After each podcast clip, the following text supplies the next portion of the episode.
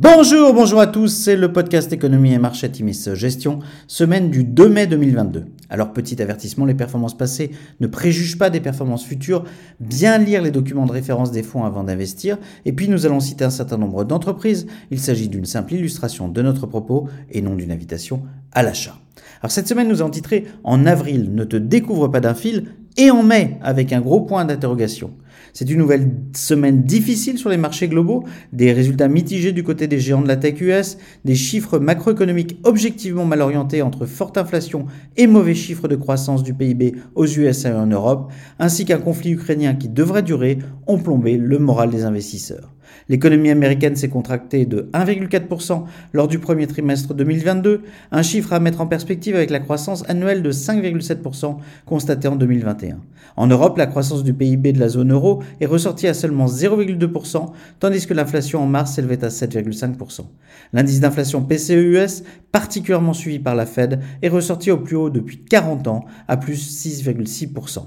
Une relative déception dans la publication d'Alphabet et une nette déception concernant Amazon ont contribué à plomber l'indice Nasdaq cette semaine.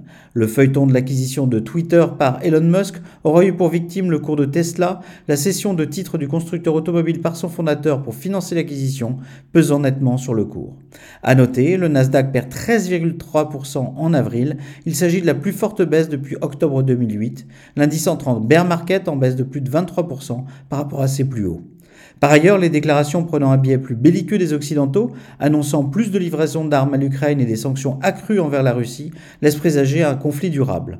En Chine, l'extension de mesures de restriction des déplacements à la région de Pékin continue d'inquiéter. Ceci étant dit, les déclarations du bureau politique du Parti communiste chinois quant à sa volonté de soutenir l'économie et les valeurs technologiques ont permis un fort rebond de nos valeurs chinoises en fin de semaine. Le dollar continue de jouer son rôle de devise refuge, l'euro perd 2,33% sur la semaine contre dollar. Sur la semaine, le CAC 40 baisse de 0,7%, le SPED 500 perd 3,3% et le Nasdaq chute à nouveau lourdement de 3,9%.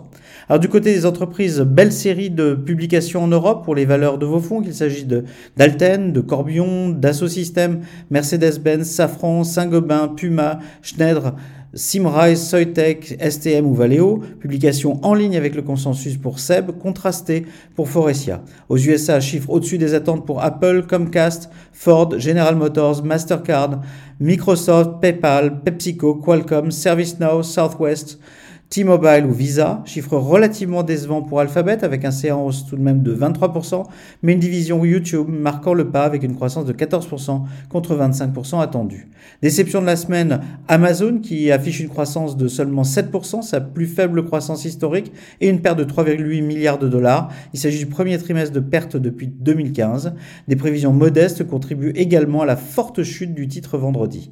Déception également pour Align Technologies, Boeing était la doc, ces deux derniers ligne étant vendue et euh, soldée dans nos portefeuilles. Euh, à leur avenir, la volonté devrait, la, pardon, la volatilité devrait rester élevée durant les prochains jours. Les décisions de la réunion de la Réserve fédérale US qui aura lieu mardi et mercredi seront évidemment un événement pivot de la semaine. Dans nos fonds d'allocation Atimis Patrimoine et Atimis Global, nous continuons notre réduction graduelle de l'exposition au taux long. Les publications confirment pour la plupart nos choix sur les fondamentaux avec une satisfaction spéciale pour nos investissements en Europe. Nous estimons que de nombreux rule makers, ces entreprises qui font les règles, aptes à passer des hausses de prix, offrent des valorisations raisonnables sur le long terme. Ce week-end se tenait du reste l'Assemblée générale de Berkshire Hathaway.